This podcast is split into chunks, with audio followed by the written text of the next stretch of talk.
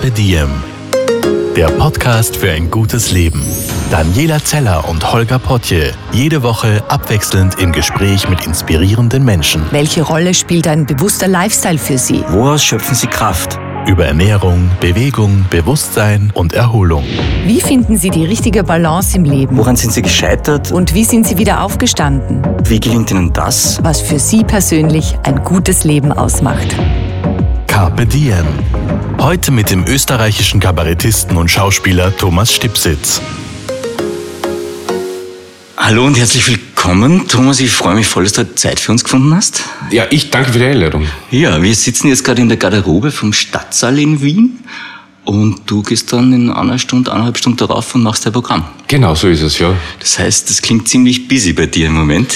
Ja, im Moment ist es ist wirklich sehr viel äh, zu tun, um sozusagen Beruf und Familie unter einen Hut zu bringen. Und das ist ja meine Frau, ist ja auch recht fleißig, ja, ja. muss man sagen. Der Frau ist die Kathi Strasser, Schauspielerin. Genau, und, und jetzt ist es halt so, dass wir Gott sei Dank viel, viele Omas und Opas haben, die uns unterstützen, aber wir sitzen halt wirklich Woche für Woche mit den wie ein Büro, so administrative Arbeit, wo man sagt, da drei Stunden der, da zwei Stunden so. Ne?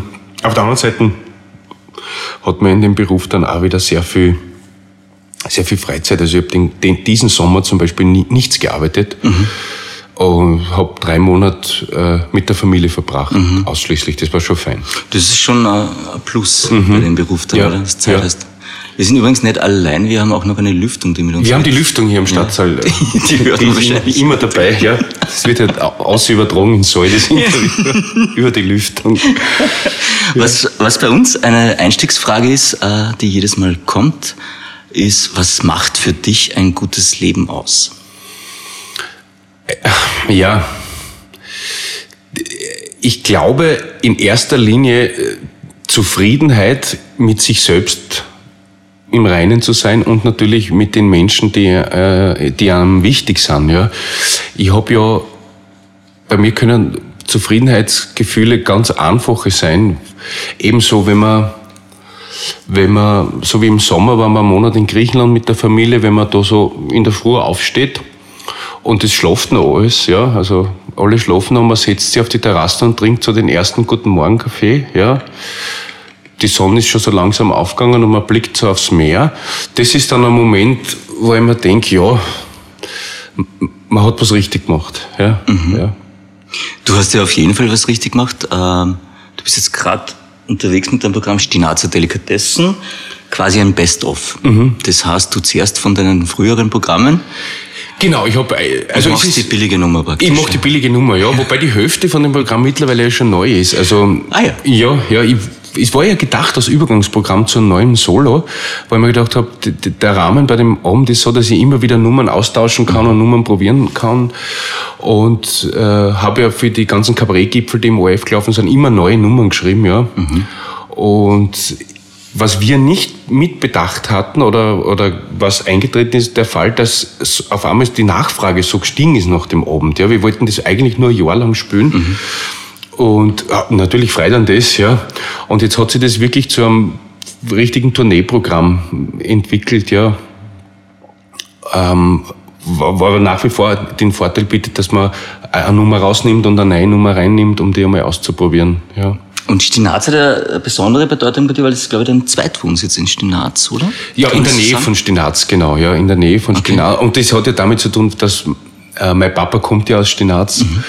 und wir ja als Kinder, also vor allem ich, fast immer alle Ferien dort verbracht habe. Also es waren halt Semester, also Energieferien, Weihnachtsferien, Osterferien, das, Sommerferien, das war halt immer im Südburgenland. Genau.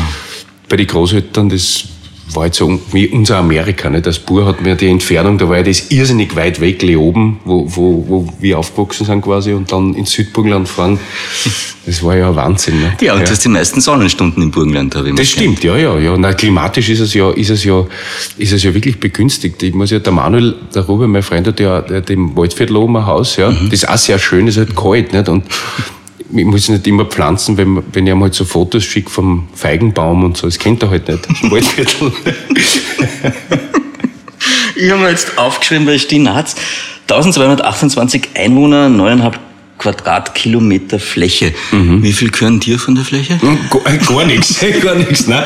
Wir halten wirklich damals, wie, also wie wir gebaut haben, hätten wir einen Baugrund gehabt von der Oma in Stinaz, ja, aber da habe ich gesagt, nein, das, das mag ich nicht. Ja. Also ich, so sehr ich diesen Ort mag und alles, aber direkt dort wohnen, das wollte ich nicht. Ja. Okay. Man braucht immer weil ich, ich sehe das schon fast mehr als berufliche Bindung als, als gut, die Oma ist schon noch dort, aber, aber deswegen sind wir ein bisschen außerhalb, also in, in einem Nachbarort, wo wir dann aber im Nachhinein auch draufgekommen sind, dass das ein Grundstück war, das früher meinem Opa gehört hat, ja. Mhm.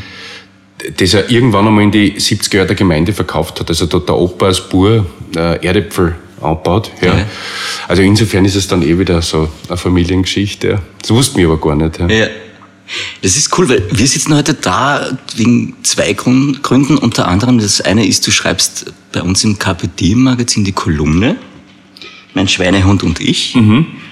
Und du hast, du bist nämlich echt fleißig beim Schreiben, auch ein Buch geschrieben, nämlich dein erstes Buch. Und das heißt, das Glück hat einen Vogel und da geht es ganz viel ums Glück. Genau, ja. Jetzt würde mich interessieren, was ist denn Glück für dich und wie würdest du das definieren? Auch äh, deckt sich ein bisschen mit, mit, dem, mit dem schönen Leben, das äh, der schönste Satz über Glück stammt ja von der, von der Frau Nöstlinger, die gesagt hat, Glück ist was für Augenblicke.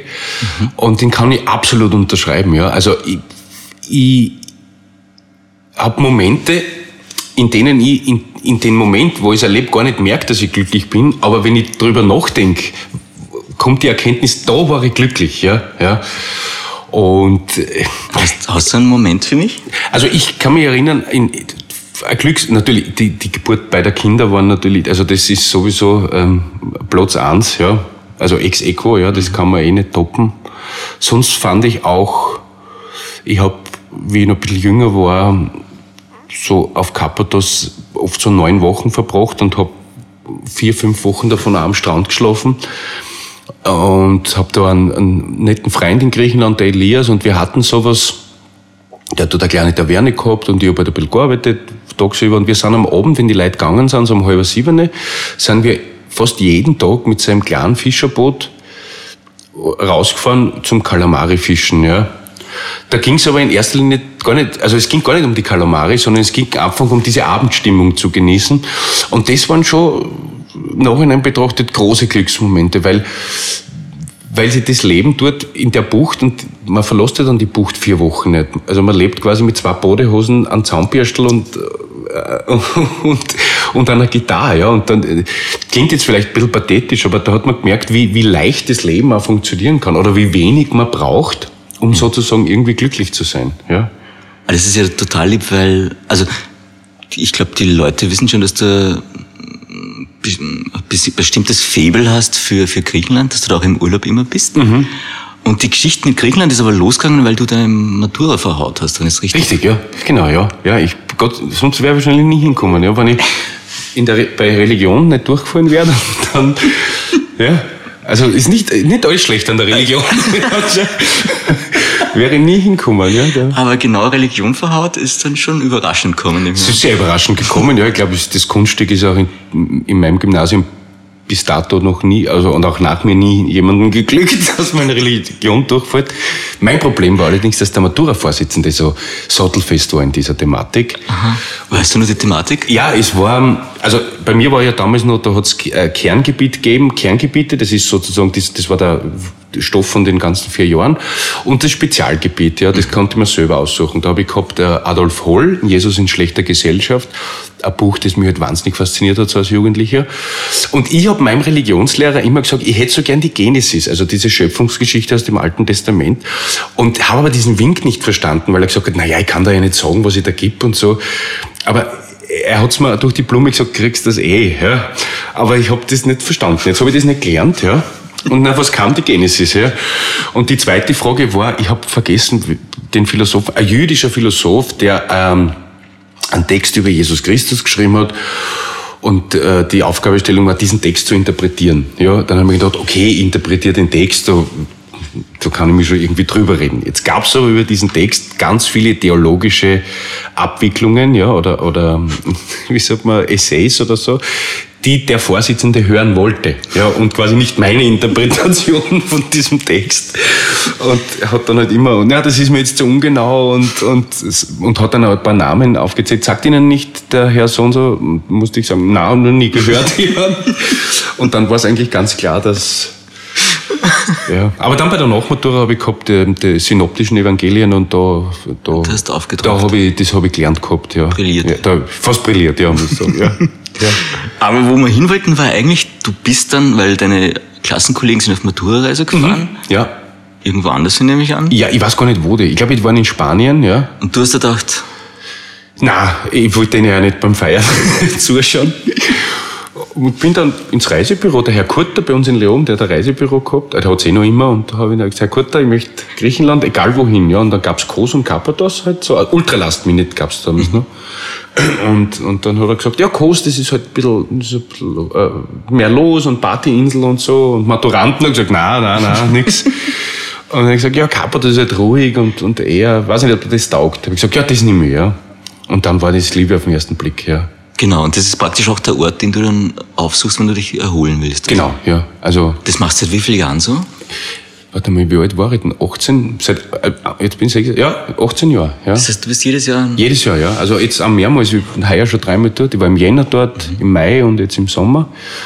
Und das heißt, das ist dann schon Familie fast dort, oder? Ja, ja, also wir haben dort ganz, ganz nette Freunde, die auch schon bei uns in Wien waren. Mhm. Und der Elias, äh, mein Freund, den seine Kinder kenne ich, da waren es eben ganz klein noch, nicht? Und die machen jetzt gerade halt den Führerschein, die waren auch schon in Wien da.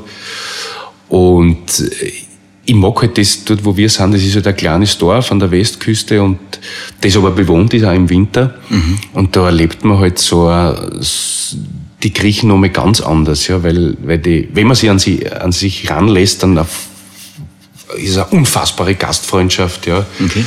Also da kommt dann der Nachbar und sagt, du, ähm, du musst mal unbedingt Kaffeenieren kommen am Abend, äh, weil wir gehen heute Schwammerl suchen, ja, und es gibt, es gibt frischen Kalamari und es gibt, es gibt zum, zu der Zeit wächst in der Nähe der Küste so ein bestimmter Seesalat, ja.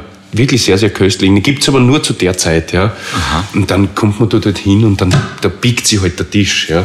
Und es ist so ein angenehmer, wie soll ich sagen, das ist so für mich, oder sehr sympathischer Nationalstolz, den sie dann haben. Also mit, weil es sind ganz einfache Sachen, ja, die für sie aber eine Riesenbedeutung haben, weil es es nur zu der Zeit gibt, mhm. ja. Und es ist ganz wichtig, dass das frisch ist, mhm. ja, das Zeug. Also, das mag ich schon sehr gern, ja. Das heißt, du Sprichst du auch schon perfekt Griechisch? Nein, nein, leider nicht. nein, Sprichst du rudimentär Griechisch? Ja, ich kann, ich kann ein Bier bestellen, kann ich. Ich kann sagen, mir Bier Alpha Baragalo, das kann ich schon, ja. ja. Mehr brauchst du auf die nicht. Gibt es noch andere Dinge, wie du dich erholst? Wo du sagst, okay, da komme ich runter, das geht ganz Ja, gut? die Familie, vor allem die Kinder sind schon... Ähm, da würden jetzt viele junge Eltern sagen, das ist genau das Gegenteil, das ist keine Erholungsfaktor. Nein, Erholung vielleicht nicht, das ist vielleicht eine Art Erdung. Mhm. So, das ist vielleicht das Richtige, das ist vielleicht das richtige äh, äh, Wort dazu, weil jetzt muss man sagen, wenn man in unserem Beruf ist man ja meistens von Menschen umgeben, die, die sich sehr um, an kümmern, ja. Beim Film noch mehr, ja. Also da gibt's da jemanden, der da die Jacken anzieht oder jemanden, der da den Kaffee holt und so Sachen, ja.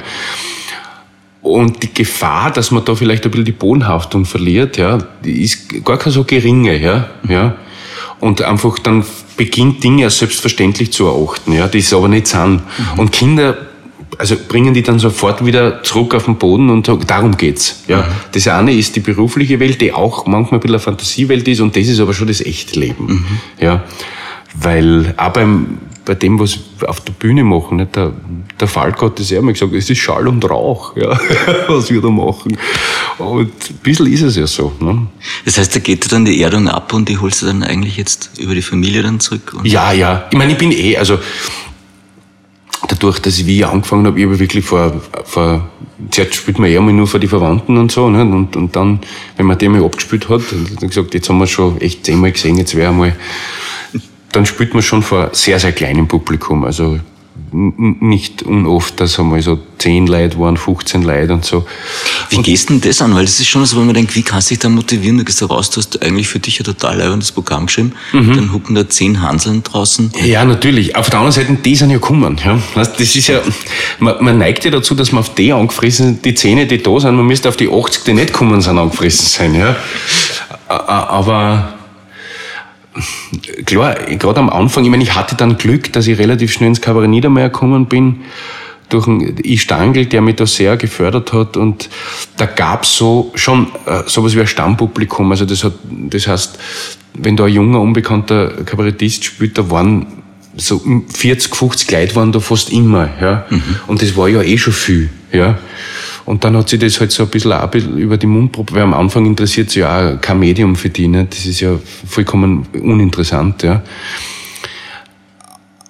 Und es war aber wichtig, dass, dass, also für mich, dass ich das durchgemacht habe, weil, weil ich kann jetzt den, den anderen Zustand umso mehr genießen, weil ich ja die, Gegens also die Kehrseite davon kenne. Deswegen, deswegen, äh, weiß ich nicht, aber, aber habe ich jetzt nie das Gefühl gehabt, ähm, also wir haben auch nicht, wir, wir fordern jetzt nicht auch irgendwie was ganz was Sonderbares oder wir sind zu jedem freundlich, wenn man irgendwo spielt. Ich meine, jeder macht ja da seine Arbeit, ja.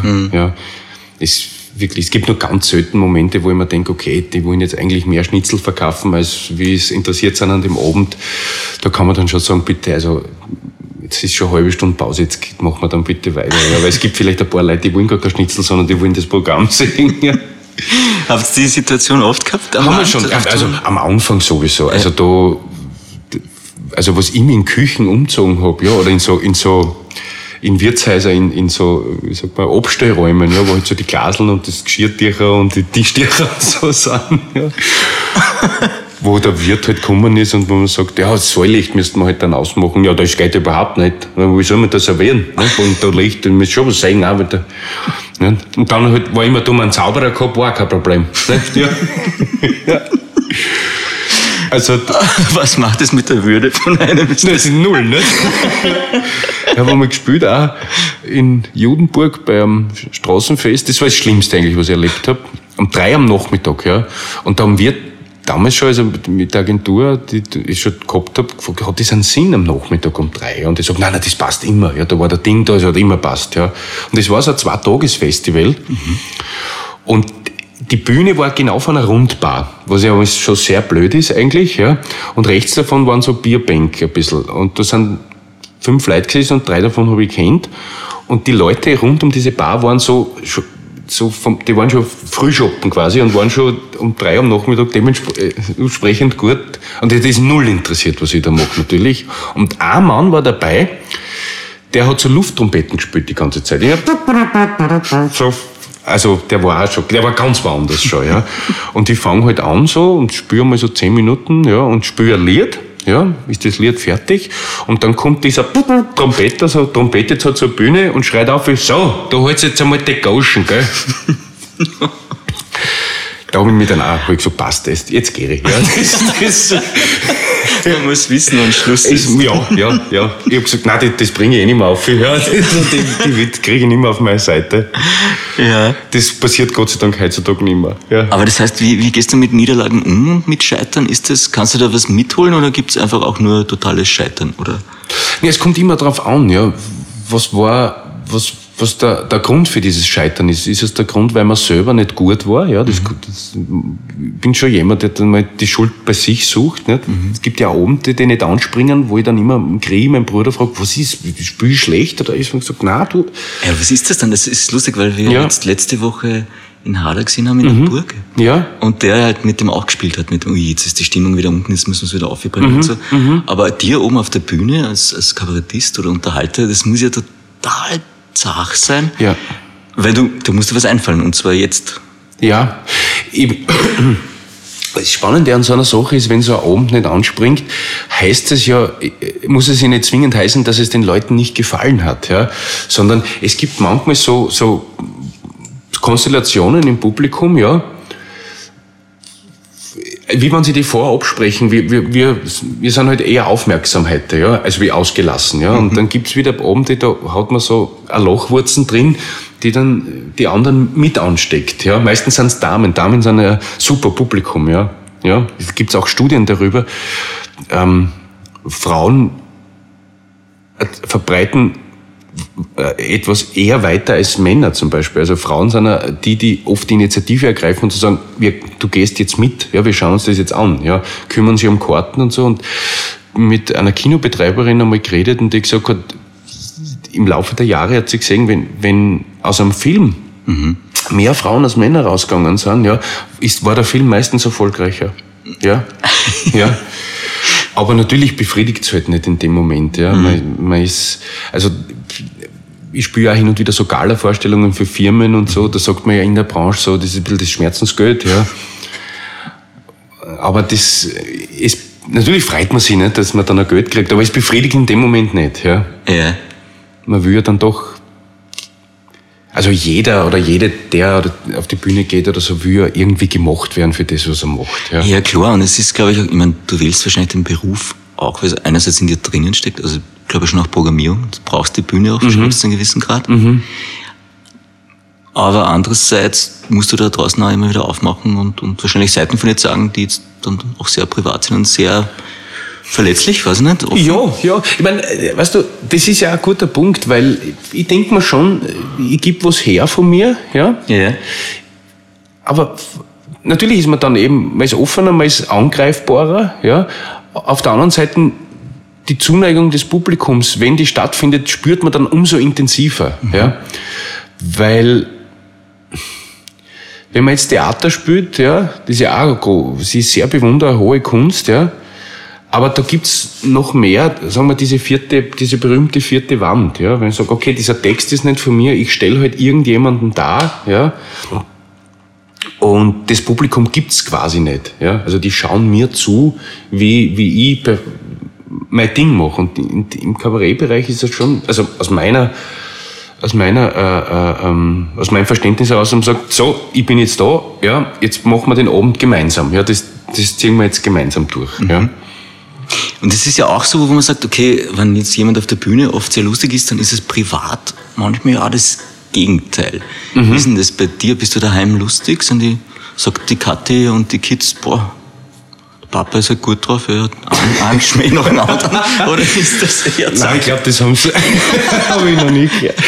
Nein, natürlich, ich meine, das ist ja, das, na, aber reißt dann eine Wuchtel nach der anderen? Nein, überhaupt nicht. Nein, gar nicht. Bist du dann eher nachdenklich? Nein, gar nicht. Ich bin, das bin ich nicht. Also ich bin jetzt überhaupt kein pessimistischer Mensch oder, oder ein nach, nachdenklich. Ich bin schon eher lebensfroher Mensch, ja. Und das, bei uns ist es ja, ich bin ja ein klassischer Good Cop, ja. ja. Mhm. Das heißt, die Kathi ist der Bad Cop? Der Kathi, ja, ist oft so in Konstellationen, dass die Mama dann ein bisschen strenger ist, ja. Und der Papa halt sagt, ja, kriegst halt noch eine Schokolade und so, ja. ja.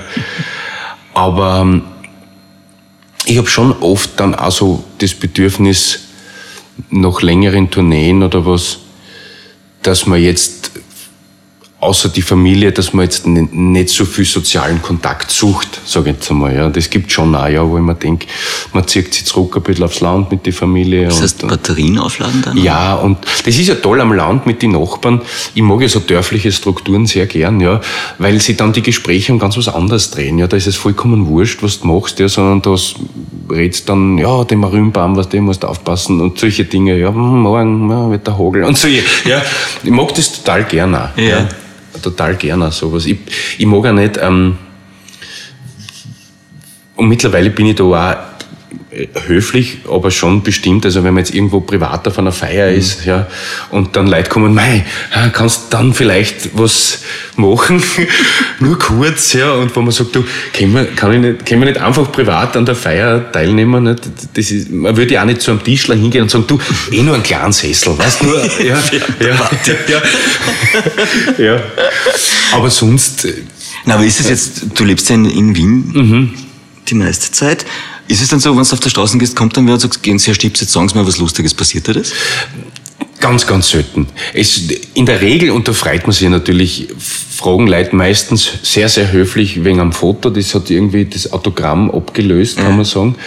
Und Subtext von so einer Aktion ist ja auch, mir gefällt das, was sie machen. Und das ehrt dann natürlich schon sehr. Ja, wenn, und wirklich zu 99 Prozent wird man also ich zumindest, wird man sehr, sehr nett und höflich angeredet. Und mhm. wir hatten ganz selten äh, ähm, äh, so Begegnungen, weil man denkt, naja, das ist jetzt ein bisschen ungut, ja, oder da ist oft dann schon Alkohol im Spiel mhm. beim Gegenüber.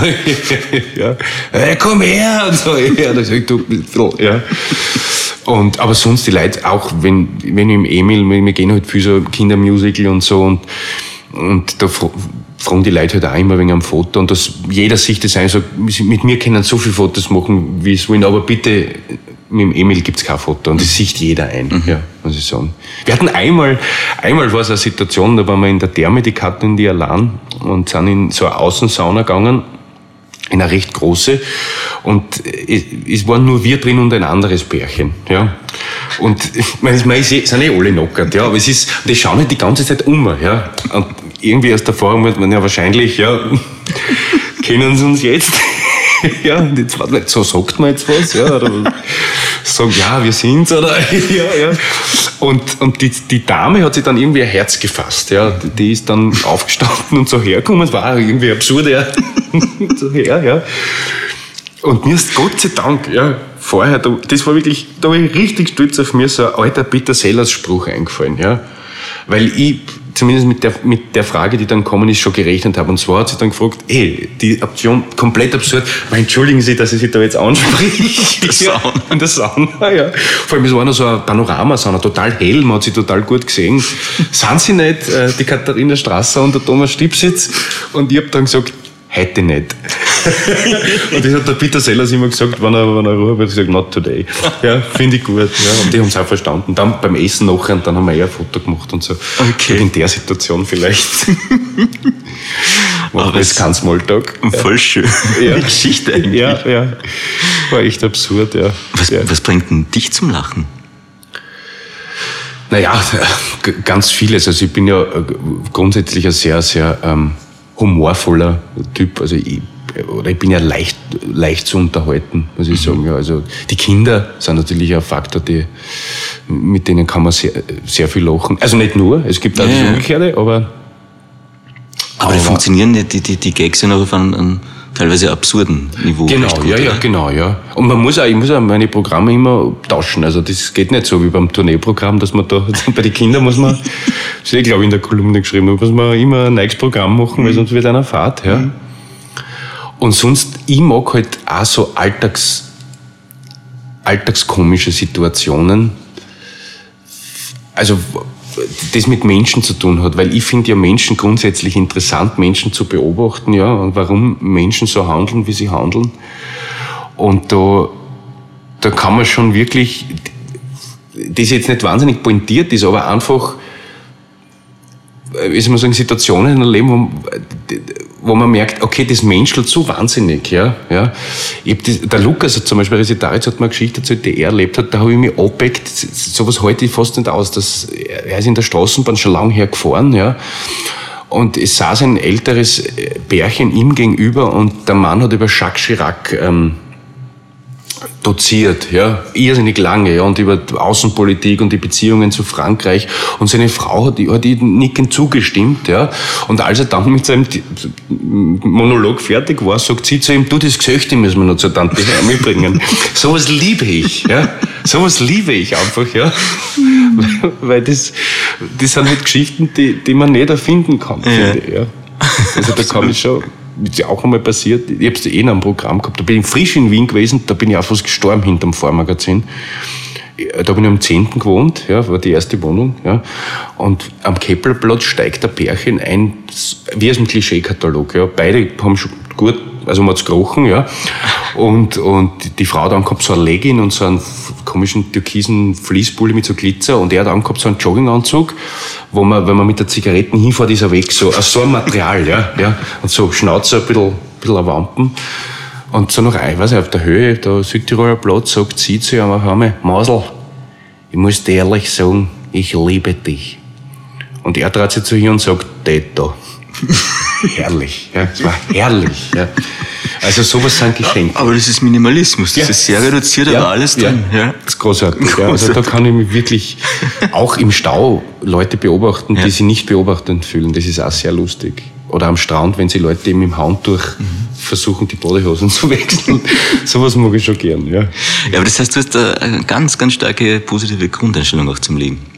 Hast das? Ja, natürlich. Ja, ja, aber ja. natürlich hast du es ja. immer so gehabt oder war das jetzt, was du antrainiert hast? Du hast gesagt, das, okay, bringt man mehr? Ja, ich meine, es gab schon einmal eine Phase in meinem Leben, wo es mir wirklich nicht gut gegangen ist, ja.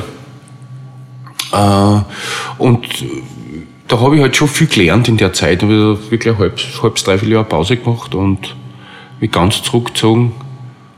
Und da lernt man dann halt auch ein bisschen, äh, wie soll ich sagen, den Blick auf das Wesentliche nicht zu verlieren, ja, weil das hat mir schon geholfen in der Zeit, weil am Anfang war ja nur der Beruf und nur der Beruf und ich mag den Beruf ja total gern, ja, aber das einzusehen, natürlich ist das ein wesentlicher Bestandteil deines Lebens, ja, aber es, es ist jetzt nicht entscheidend für das politische Weltklima sowieso nicht, ja. Und es ist das, was es ist. Ja, man kann ja bei dem, zumindest wie ich das sehe, sagen, passt auf, zwei Stunden kommt's in meine Welt und vergesst einmal den ganzen Quatsch, der so rundherum läuft und geht's glücklicher heim, wie es kommen seid. Ja. Ich weiß aber auch, wenn ich jetzt sagen würde, so, äh, ich höre morgen auf zum Kabarett spielen, ja, dann wird es ein paar geben, vielleicht die sagen, na schon, der hat uns irgendwie gefallen und so, und eine Woche später ist es wurscht. Mhm. Es ist einfach wurscht. Ja. Mhm. Und sowas halte ich mir schon sehr oft vor die Augen oder vor Augen, dass ich sage, ich bin dankbar, dass ich das machen darf, so wie es ist, aber man darf es auch nicht überbewerten. Mhm. Ja. Das klingt aber so, als hättest du eh einen Plan B im Rucksack. Na, habe ich gar nicht, ja. Also, na, also ich möchte schon, dass das so weitergeht, ja. Aber ich weiß es natürlich nicht. Aber ich bin ja auch, wir sind ja, ich zumindest bin ja auch ein großer Spormaster, also ich habe ich hab dann schon immer so quasi so finanzielle Sicherheitsgrundlage mir geschaffen für später. Ich also wenn das einmal nimmer ist, dann ein paar Jahre, das schaffe ich schon, würde ich schon durch. Und ist das Sparefroh dann? ja, bei mir selber eigentlich, bei den anderen nicht. Ja, wirklich, lustigerweise so, aber bei mir selber ist irgendwie, also ich, ich kann mir auch gut vorstellen, so diese, diese Variante, wie SDS das dann gemacht hat, oder der Steinbeck oder der Schiffkowitz, die die schon in ihren 30ern wahnsinnig viel unterwegs waren, aber sie, die sich dann immer so ein bisschen sukzessive zurückgezogen haben. Mhm. Und ich kann mir das schon vorstellen, wenn die Kinder mal so Haus sind, dass man dann vielleicht, wenn, wenn das noch jemanden interessiert, die Hälfte des Jahres in Griechenland verbringt und die andere Hälfte halt vielleicht in Österreich mit beruflichen Dingen, aber reduziert alles. Ja. Gibt es noch irgendwas, was, was da so viel Freude bereitet wie jetzt der Beruf, den du machst? Gibt es Kochen, weiß ich nicht, wärst du ein genialer Gärtner, wärst du Bierbrauer? Ja, Bierbrauen macht schon auch Freude, ja. ja. Also sowas könnte ich mir zum Beispiel gut vorstellen, ja. ja auf der Insel dort äh, ein Inselbier zu brauen. Ja, Aha. das könnte ich mir gut vorstellen. Du wobei hast sicher schon einen Namen im Gepäck. ich würde es Magelos nennen, so heißt dieses Gebiet, wo wir sind. Aha. Das ist ein alter, ein alter Ausdruck auf der Insel, so haben die alten Stalltüren wurden so genannt. Und okay. dieses Gebiet dort wird so genannt im Volksmund. Mhm. Aber auf der anderen Seite mit Beruf, mit den Griechen beruflich zusammenzuarbeiten, das muss man halt auch mögen, nicht? weil es läuft ja alles zehnmal langsamer und tomorrow, for, for sure, we come tomorrow, 10 o'clock. Ja, und dann kommt er halt nächste Woche, nicht? Mhm. Sorry, I forgot. Aber das muss dir ja auch irgendwie entsprechen, sonst würdest du nicht so gut zurechtkommen damit. Ich, ich liebe sowas, ja. ja. Ich mag es wirklich gern. Und dort stört mich das auch nicht, ja, lustigerweise. Weil, weil eben, wir leben ja in einer Zeit, das ist ja alles verfügbar, ja. In welchem Rahmen auch immer. Aber ich mag das dort zum Beispiel, wenn man gerade außerhalb der Saison in, in den kleinen Supermarkt geht und eine Salami fragt und die sagen, no, next week maybe they come with the boat, but uh, this week no. Ja. Also, und dann, äh, dann arrangiert man sich mit dem und, und eigentlich tut's gut. Ja, ja eigentlich leben mit dem, was man hat. Ja, gerade. genau, ja. Also dieses, okay. dieses, auch nicht diese Riesenauswahl, ja. Das tut manchmal so gut, dass, ja, da gibt's halt die zwei Sachen und die, die gibt's halt, ja. Ich mag auch teilweise diese Lebensphilosophie, von, von diesen wirklich, meine jetzt gar nicht, meine nicht abwerten, von diesen einfachen Inselbewohnern, ja, da bei dem Garten dort, wo wir sind, da standen drei Bäume, äh, die so, so falsche Binien, ja, Ort, ja. Und zwei davon haben halt, das waren so kleinere, haben die Sicht aufs Meer halt genommen. Und jetzt haben wir mit Elias geredet und gesagt, tun wir, die, äh, tun wir die Bäume weg, dann sieht man schön aufs Meer. Und der, andere Baum war ein bisschen größer und hat einen Schatten gegeben. Ja. Den hat er aber auch weggeschnitten, der war auch weg, hier das nächste Mal. Ne. Und dann habe ich gesagt, ja, oder, nein, wir haben nicht gesagt, nur die zwei, warum jetzt den großen auch? Und er hat gesagt, this tree has no fruits. It's for nothing. What do you do with a tree without fruits? Put a tree with fruits. Ja, sowas, ja. Er kann es nicht verstehen, ja. Was bringt der Baum, der keine Früchte hat, ja? Schotten, Entschuldigung, kannst anders auch machen, ja. Du brauchst, also, das mag ich schon gern, ja. So zu denken, ja. Ja. Also da hat einmal gesagt, das fand ich auch super. Da war, da, da hinten noch so ein kleines Grundstück und, und da haben wir überlegt, weil wir haben so ein kleines Auto unten, so ein ganz billiges Auto, ja, ob man nicht dort hinten so eine kleine Garage baut, weil das Salz ist natürlich ein Problem, ja, dass man das Auto dort parkt, nicht? Und er sagt, naja, was? Jetzt baust du eine Garage und das kostet 9000 Euro und dein Auto ist 500 Euro wert, ja. Ist der 500 Euro Auto in die 9000 Euro Garage stellen, ja. Das hat er nicht unrecht. Das ist schon Ja, aber das mag ich. Ich mag das, ja. Ja, mag das, ja. Du, was du auch magst, und äh, das kommt auch bei deiner Kolumne bei uns im Kapitier-Magazin raus, äh, deinen Schweinehund. Ja, ja, Die Kolumne heißt Mein Schweinehund und ich. ja. Und da geht es darum, äh, dass wir eigentlich bewusster, verantwortungsvoller, nachhaltiger und vor allem sicherer leben. Mitunter aber, hast du auch gesagt, ich zitiere dich jetzt, deshalb überreglementiert und verspannt von zu vielen guten Vorsätzen. Das heißt, das ist etwas, Schweinehund und du, äh, ihr versteht euch ganz gut. Du musst ihn immer wieder überwinden, Natürlich, ja. dass du in die Gänge kommst. Natürlich, ja, weil es ist ja, in, in, in Gedanken bin ich ja immer sehr stark, ja. Also, oder wie, wie oft ich meine Verwandlungen, die ich schon im Gedanken durchgeplant habe, die haben, die dauern ja dann maximal eine Nacht, ja. Und am nächsten Tag ist es dann halt wieder anders, ja. Und wenn man sich, oft ist es der Beginn das Schwierigste. Ist egal, wenn man sagt, okay, Stichwort mehr Bewegung, ja. Sich aufzuraffen und es zu tun, ja, weil wenn man es dann tut, ja, zumindest meiner Erfahrung nach, dann mag man es eh, ja. Das ist, ich kenne das früher beim Lernen auch so, wenn man für Schularbeit gelernt hat, immer der Beginn war das Schwierigste, ja. Wenn Ja. man dann gelernt hat, ist eh gegangen, ja. Und da waren natürlich die Kinder auch super, weil die, die einfach, die zwingen die auch ein bisschen dazu, nicht? Du kannst ja nicht den ganzen Tag mit den Kindern daheim sitzen, ja? Die wollen raus, die wollen laufen. Ja.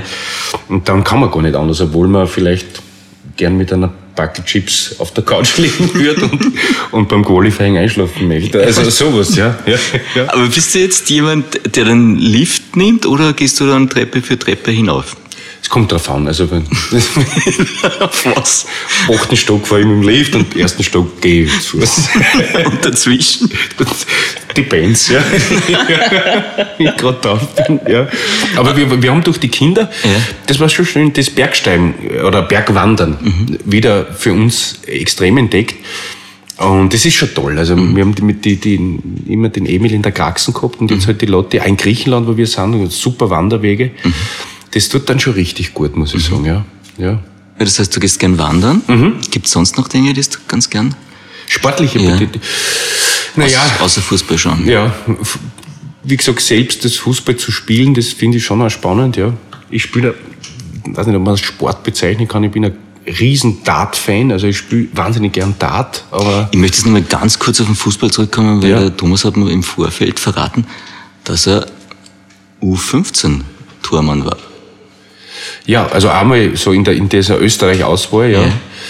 Aber das war so ein, ähm, ein Moment in meinem Leben, wo eben die Pubertät schon zugeschlagen hat und, und ich schon so ein bisschen Theater gespielt habe, so, so Jugendtheater, und da ein bisschen die, die, die Freude am, Fuß, am Fußballspielen verloren habe, weil natürlich, ich war ja dann in der steirischen Auswahl und da sind unterschiedlichste ähm, Trainer, die sichten die dann und es geht schon dann in die Richtung, quasi wird der was oder wird der nichts, nicht? Oder wo bleibt, kommt der in die Bundesliga oder bleibt der in der Regionalliga und so.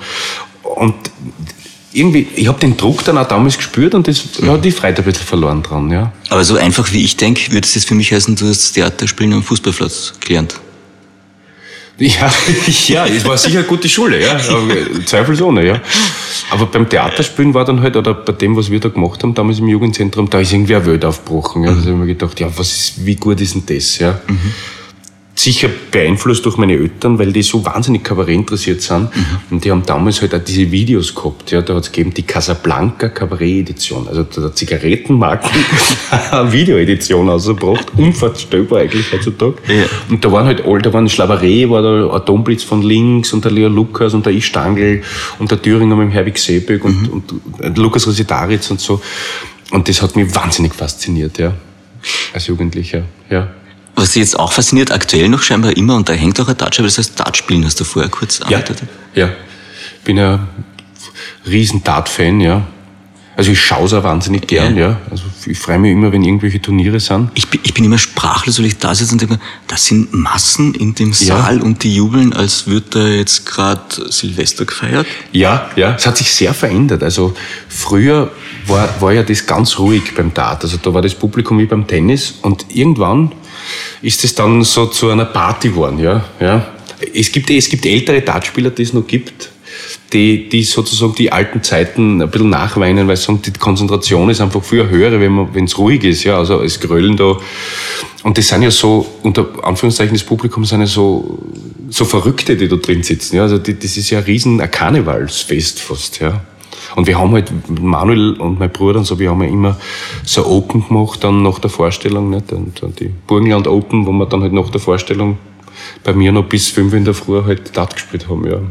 Cool. Ja, war schon cool, ja. ja. Carpe Diem. Was, was äh, jetzt auch ein Schwerpunkt bei uns im Magazin ist, ist Ernährung. Und das hängt wahrscheinlich auch noch mit dem Schweinehund zusammen. Zumal du ja noch auch jetzt Vater bist ja, von Ja, zwei Kids. ja. Wie geht's denn mit der Ernährung? Ernährst du dich gesund? Also, es könnte gesünder sein. Da das bin ich mir absolut bewusst, ja. Also, der Gemüseanteil könnte höher sein. Also momentan ist ja, ich bin halt, ich bin halt auch so ein Fleischtiger, ja. so, so ein Schweinsbrot. Kann ich wirklich schwer nachsagen, muss ich ehrlich. Ich koche ja auch sehr gern, ja. Bist du ein guter Koch? Das kann ich schwer beurteilen, ja. Aber ich koche wirklich gern, auch mit der Kathi zusammen. Wir kochen auch für die Kinder meistens wirklich, wirk- wirklich äh, frisch. Sicher gibt's auch Würstel manchmal und so. Nicht? Ist ja, bei Kindern, die haben ja für sechs Gerichte, das variiert dann halt irgendwie so. Nicht? Weil Sobald viel Gemüse dabei ist, ist es eh nicht mehr so cool, ja. ja. Aber ich habe mal wo, irgendwo gelesen, die Kinder holen sich eh das, was sie brauchen, ja. Aber ähm, zumindest, wir kochen auch viel Griechisch und da ist zumindest viel Gemüse dann dabei, ja. ja. Aber es könnte, es könnte schon, schon gesünder sein. Was ich schon merke, ich mache jetzt seit, seit zwei Jahren dieses Intervallfasten, was jetzt gerade. Ah, wirklich? Ja, ja, ja. Und Erklärst du das ganz kurz, Intervallfasten? also das heißt 16 Stunden nüchtern sein und 8 Stunden in 8 St- darf man essen. Das heißt, in meinem Fall lasse ich einfach immer das Frühstück weg und esse halt erst zum Mittag das erste Mal. Und das war am Anfang eine Umstellung, ja. Aber ich merke, dass ich, dass, dass ich jetzt fitter bin einfach, ja. Wirklich, ja.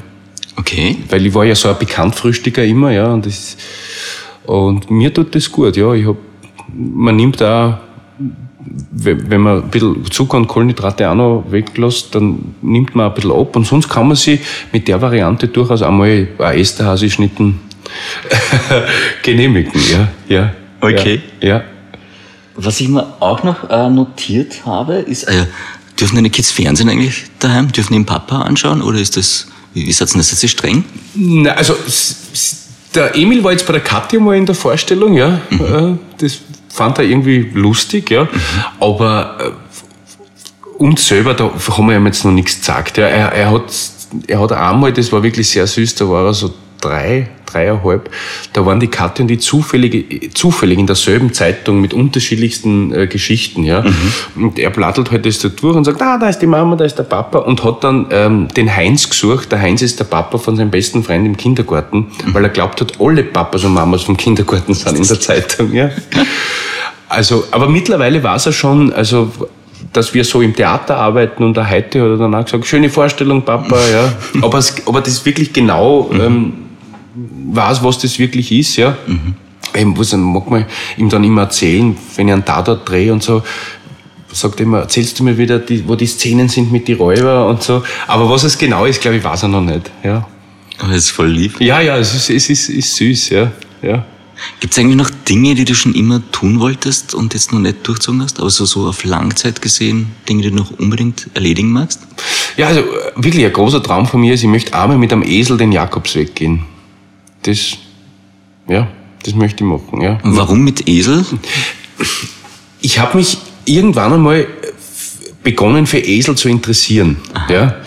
und fand so wahnsinnig spannende Tiere, wahnsinnig soziale Tiere, ja, die brauchen, die brauchen immer Sozialpartner, ja, und wahnsinnig clevere Tiere. Also ein Esel lässt sozusagen seinen sozialen Partner auch nicht im Stich. Mhm. Ja, bei Pferden ist das lustigerweise anders. Ja, Pferde können durchgehen, ja, mhm. aber ein Esel äh, bei der Gefahr kann sein, dass der einfach stehen bleibt. Ja, ja. Man kann einen Esel sehr trainieren, ja. Mhm. Also man kann dem Esel wirklich äh, Dinge beibringen, ja. Und der braucht, der, der Esel braucht ganz, ganz viel Zuwendung, ja. Also ich habe wirklich so Esellektüre, also Fachlektüre gelesen, wo gestanden ist, wenn man Esel beginnt, man soll wirklich Stunden mit dem Esel im Gehege verbringen und mhm. mit dem Esel reden und beim Esel da sein. Und, und ich habe einen Freund, der, der das gemacht hat, den Jakobsweg, und der hat gesagt, mh, mm, er hat begonnen, in einer Gruppe zu gehen, ja. Und irgendwann äh, entfernt man sich aber von dieser Gruppe, weil man möchte, man möchte allein sein, ja. Und hat aber sich, hat mit sich selber gesprochen, quasi, die dann, und, und ich kann mir vorstellen, dem Esel kann man dann vielleicht so seinen emotionalen Zustand erzählen währenddessen, ja. Außerdem finde ich es irgendwie ein sehr poetisches Bild, wenn man mit dem Esel gemeinsam diesen Weg bestreitet. Ja, weil man, weil, weil wir kümmern uns quasi gegenseitig umeinander. Der ja. Esel tragt vielleicht den Rucksack und ich schaue, dass dem Esel, dass der diese Reise schafft, dass der gut versorgt wird und so. Ja. Das wäre so ein, ein Traum noch, ja. Das klingt voll nett. Ja, ich, ich weiß nicht, hoffentlich habe ich mir Zeit dafür. ja. Und vor allem, das muss man ja lang vorbereiten. Ja. Ne? Der Esel muss die ja kennen ja. Und, und alles. Aber das könnte ich mir so, so gut vorstellen. Das klingt voll gut. Ja. Stichwort Digital Detox. Wie geht's denn damit? Weil ich glaube, das war auch Teil einer Kolumne, die wir haben. Äh, mhm. Du hast gesagt, Smartphone hat uns im Würgegriff. Mhm. Und das Zwei-Hackerl-Syndrom von WhatsApp hast du da noch aufgezählt. Mhm. Also, natürlich, ich verwende es wie ganz viele auch, ja, ja, und möchte auch nicht darauf verzichten. Also, ich hab, ich versuche es heute ein bisschen portionierter einzusetzen, ja, weil ich merke, dass es, manchmal, dass es mir manchmal nicht gut tut, ja. Auch in diesen sozialen Medien, ja, und gibt's eh auch äh, psychologische Studien darüber, dass, dass sozusagen zu viel Twitter, zu viel Facebook und so kann dich auch ein bisschen depressiv machen, ja, mhm. weil Leute sozusagen unter Anführungszeichen ihren seelischen Müll da reinschreiben, ja, den du aber dann konsumierst, ja. Das heißt, es kann dir irgendjemand anbeziehen, obwohl du das gar nicht jetzt brauchst, ja. Mhm. Und ich habe zumindest gelernt. Hast du in Griechenland eingeschalten? Nein, nein, ich habe es eben nicht. Ich habe in Griechenland das Handy immer ausgeschalten. Mhm. Ich habe ähm, so, so ein Klapp-Handy, so ein altes mit, mit einer griechischen Nummer, wo wirklich fünf Leute diese Nummer haben. Mhm. Ja. Also die Eltern und so, wenn irgendwas ist, ja. Aber sonst halt, und die, die griechischen Freunde halt dort. Und das, es ist am Anfang gar nicht so leicht, ja, weil diese, diese Versuchung, quasi diesen Flugmodus wieder zu deaktivieren und schauen, jetzt schaue ich ganz kurz nur, ja, was, vielleicht ist was. Aber wenn man über diese, das dauert so zwei, drei Tage, ja, aber wenn man über diese Phase drüber ist, ist das super, mhm. Also, dann merkt man auch. Ja, was macht das mit dir? In einer Art und Weise ist es befreiend, ja, weil ich weiß, es kann jetzt niemand anrufen, der der mich stört mit einer Sache, die in dem Moment überhaupt keine Relevanz besitzt. Ja. Mhm. Sagt man doch, 80 Prozent der Telefonate geht es um nichts. Ja, ja. Und dieses, dieses, was ich da in der Kolumne geschrieben habe, das geht mir halt manchmal am Nerv bei manchen Leuten. Jetzt, ich, man hat dieses WhatsApp-Ding gelesen, ja, und es kommt aber fünf Minuten zurück, ich habe gesehen, du hast es gelesen, warum antwortest du nicht, ja? Wo man dann einmal schon, ja, weil ich jetzt auch nicht will und keine Zeit habe für das, ja, weil es mir auch in dem Moment nicht interessiert, ja. Also das finde ich ja, der Nier hat das eh einmal super gesagt in einem Programm. Es gibt ja Leute, die, die schreiben eine Mail, ja, und dann schicken sie ein SMS, wo steht, habt ihr gerade ein Mail geschrieben, ja. Und er sagt ja immer, ich würde ja nie jemanden einen Brief schreiben, zu dem hinfahren, anleiten und sagen, ich habe da gerade einen Brief geschrieben, der, der kommt jetzt, ja. Und das erzeugt aber, es erzeugt einen Stress. In, also in, in mir erzeugt es Stress, ja. Weil ich mag's ja dann gern, wenn es dann, ich hab dir, warum antwortest du nicht? Ja, und fünf Minuten später kommt überhaupt nur mehr Rufzeichen, Fragezeichen, Rufzeichen. Ja. Da steht der Druck, ja, ja, ein Stress. Ja, wenn man denkt, ja, was ist denn jetzt so wichtig? Ja. Deswegen ist so, ist so Handyfasten manchmal schon gut. Vor allem, jetzt ist es ja noch schlimm, jetzt, jetzt zeigt er das Handy ja an, wie viel Zeit du mit welchen Dingen verbringst. verbringst ja, und das ist schon teilweise erschreckend, ja. Mhm. Ja. Ist aber vielleicht auch kontraproduktiv fürs Handy, es das selber aufzeigt. Ja, ja. Ja, vielleicht, ja. Aber es ist schon interessant, also. Ja, voll. Dieses, äh, allein mit sich selber zu sein, es ist eh wahnsinnig schwer, wenn man sich allein mit sich selber beschäftigen muss, mhm. ja. Bist du da gut drin? Manchmal gut, manchmal schlecht, ja. Also, ich mag ja auch so, so, ich hab das auch gehabt, dass ich allein auch war schon in Griechenland, schon mit, mit Arbeit auch, aber dann, dann, du erlebst schon auch so Gefühlsschwankungen, ja, was, dann kramst irgendwelche Dinge aus der Vergangenheit, aus dem Kopf hervor, mhm. nicht, dann beschäftigt dich das wieder und das wieder.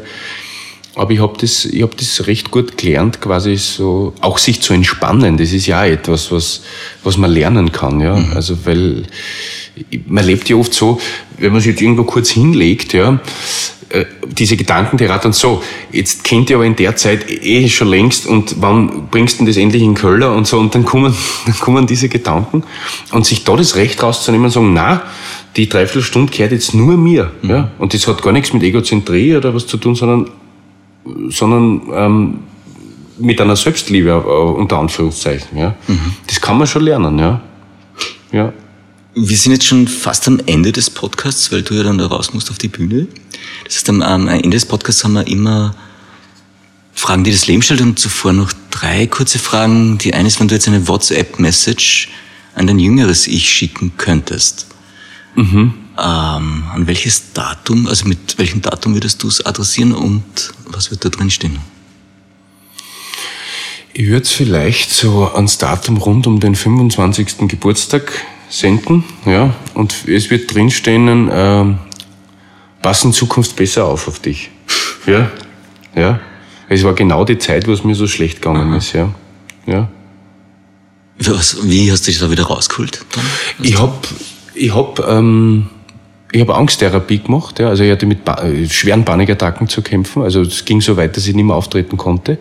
Das war während deiner aktiven Zeit auf der Bühne, genau, ja. das so erwischt? Genau, ja. Das war auch so, also wenn man dann über das spricht, ich, Leute, ähm, die auch lustigweise in diesem Alter mit sowas zu kämpfen hatten und auch, ich hatte einen wunderbaren ähm, Therapeuten, der leider schon verstorben ist, er hat gesagt, hat damit zu tun, dass man in dem, in so nach 20 einmal beginnt, eine, so eine leichte Bilanz zu ziehen, was bisher war, weil gerade in den ersten 18 Jahren passiert wahnsinnig viel, ja. ja? Also es gibt so wahnsinnig viel Schritte, äh, also oder Stationen. Ne? Das mhm. heißt, weiß ich nicht, Matura, Bundesheer, Führerschein, das sind alles so große Themen, ja, als, als Junger.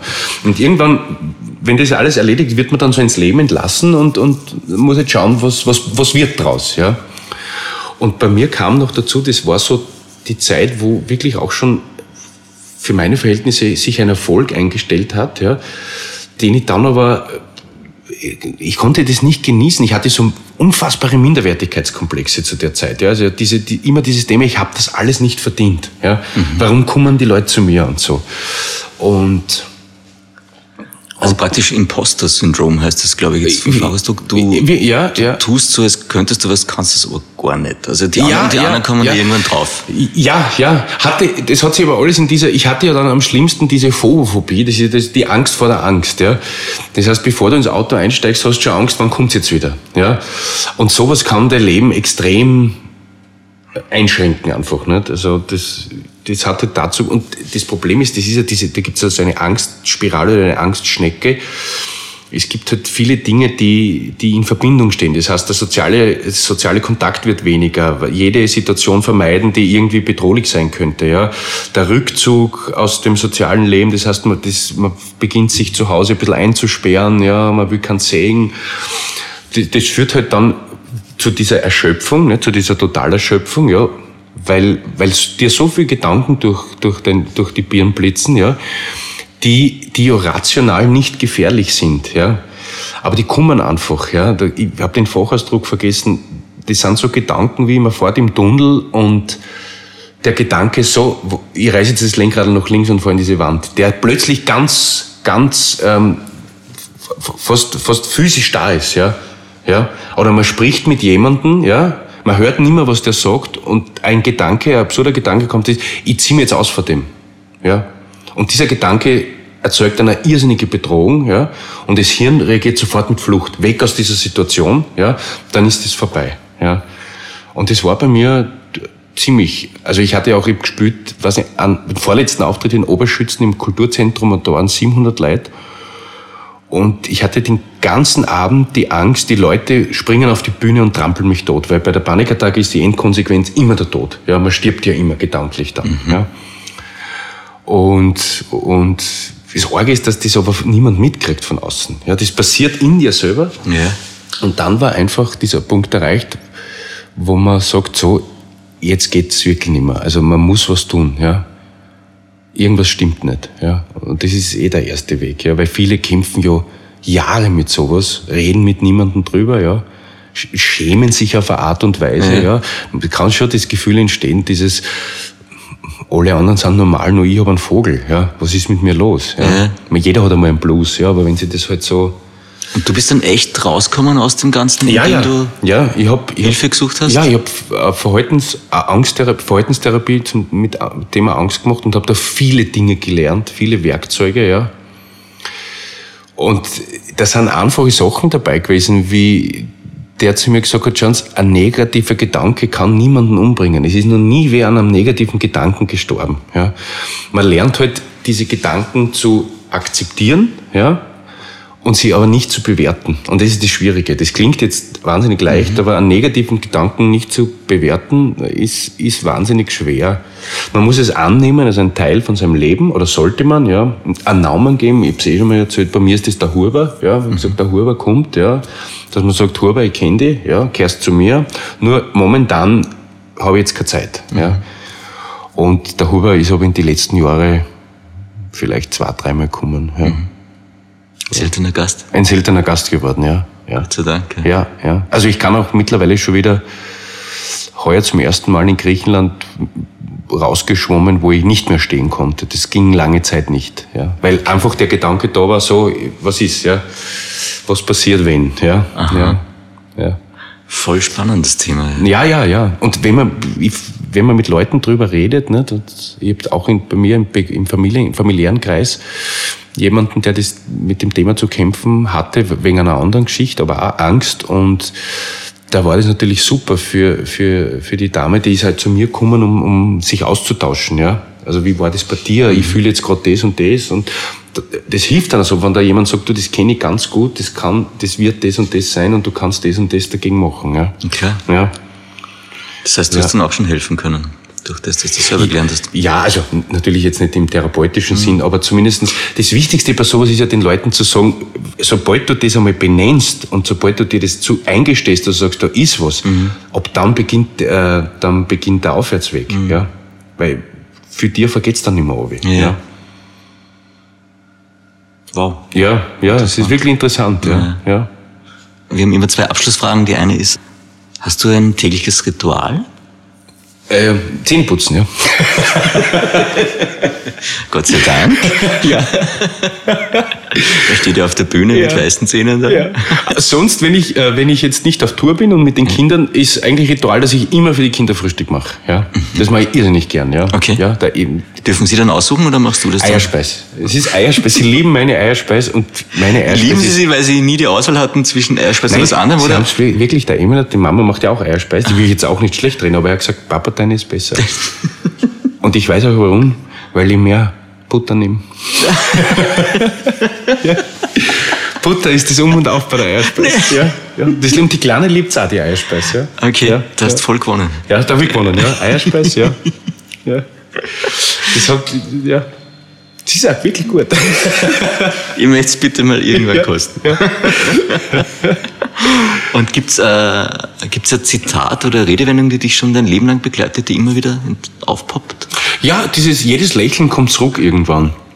Das ist so, das ist, ich weiß nicht, wo ich das, aber ich finde einen guten Spruch, weil ich habe ich hab gemerkt, dass man, das hat mit dem Beruf auch sehr viel zu tun, dass man, wenn man freundlich auf die Leute zugeht, meistens die Leute freundlich zurück sind. Ja, also, mir hat das zumindest im Leben weitergeholfen. Also, wir kennen ja auch wenige, aber es gibt ja auch Kolleginnen und Kollegen, die, die sozusagen auf die andere Variante versuchen, dieses Ich will das jetzt aber und das muss sofort, weil sonst.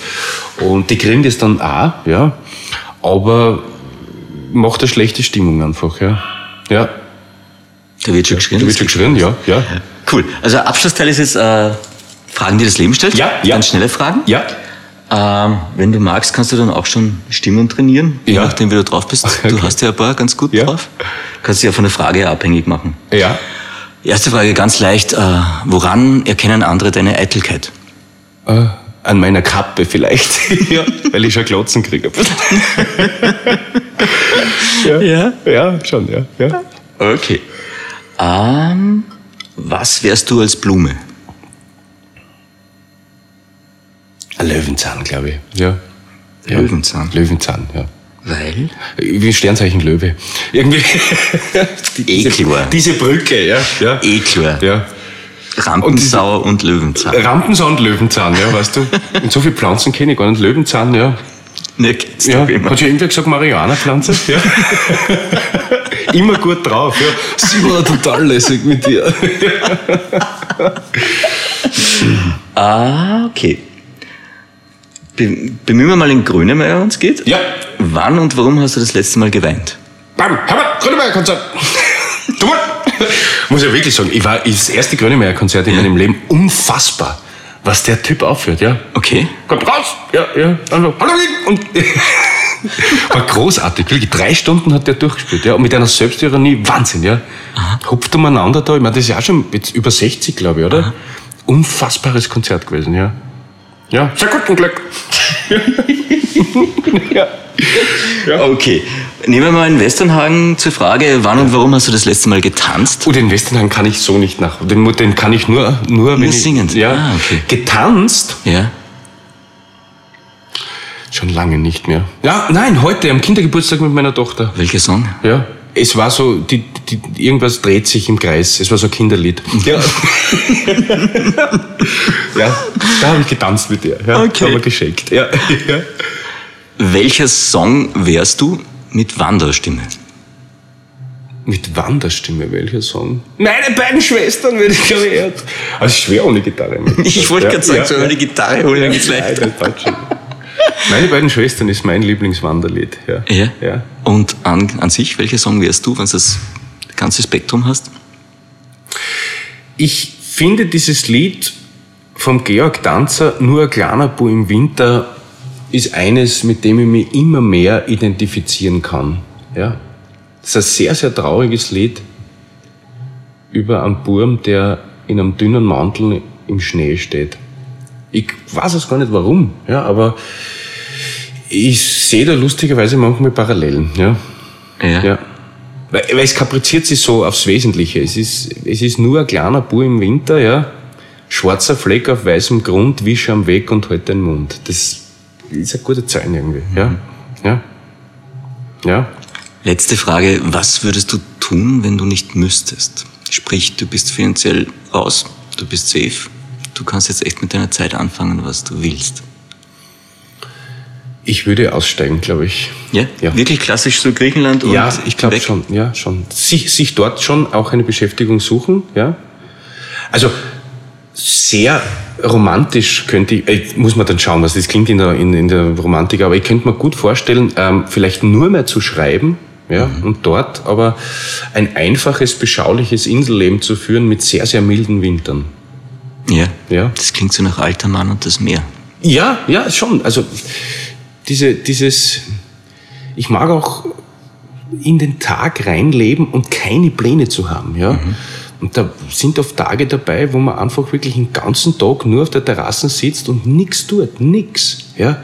Und ich, be ich bewundere das also bei, bei, bei manchen Leuten, die, die das, der Nachbar von uns, der, der huckt da einen ganzen Tag und schaut oben aufs Meer und irgendwie, man, der hat jetzt, der ist jetzt nicht wahnsinnig reich im finanziellen Sinne, aber das, das ist halt sein, sein Konto, das Gefühlte. Und das, also diese, diese, diese Mentalität irgendwie einmal äh, inne zu haben, ja, das wird mir schon gefallen, ja.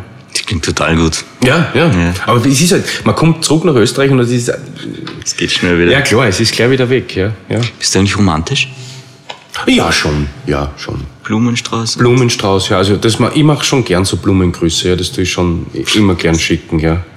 Das finde ich, ich finde das auch selber immer schön, wenn man, wenn man nicht genau weiß, wann kommen die Blumen, aber wenn man dann die Nachricht kriegt, hab's bekommen und man gibt eine nette Karte bei, ja, dann ist das, dann ist das schon super, ja. Super. Ja. Vielen lieben Dank für deine Zeit. Dankeschön. Es war total schön. Danke. Dankeschön, vielen Dank, ja. Danke dir. Mehr von Carpe Diem gibt es auf Soundcloud, iTunes, Google Play oder Spotify. Jetzt abonnieren und liken. Das Carpe Diem Magazin erscheint alle zwei Monate. Besucht auch unsere Social Media Portale auf Facebook, Instagram und YouTube und unsere Website carpediem.live. Carpe Diem, der Podcast für ein gutes Leben. Wenn euch der Carpe Diem Podcast gefallen hat, dann schenkt ihm 5 Sterne bei Spotify, iTunes und Co. Danke. Nächste Woche Daniela Zeller im Gespräch mit der Foodbloggerin Alexandra Palla.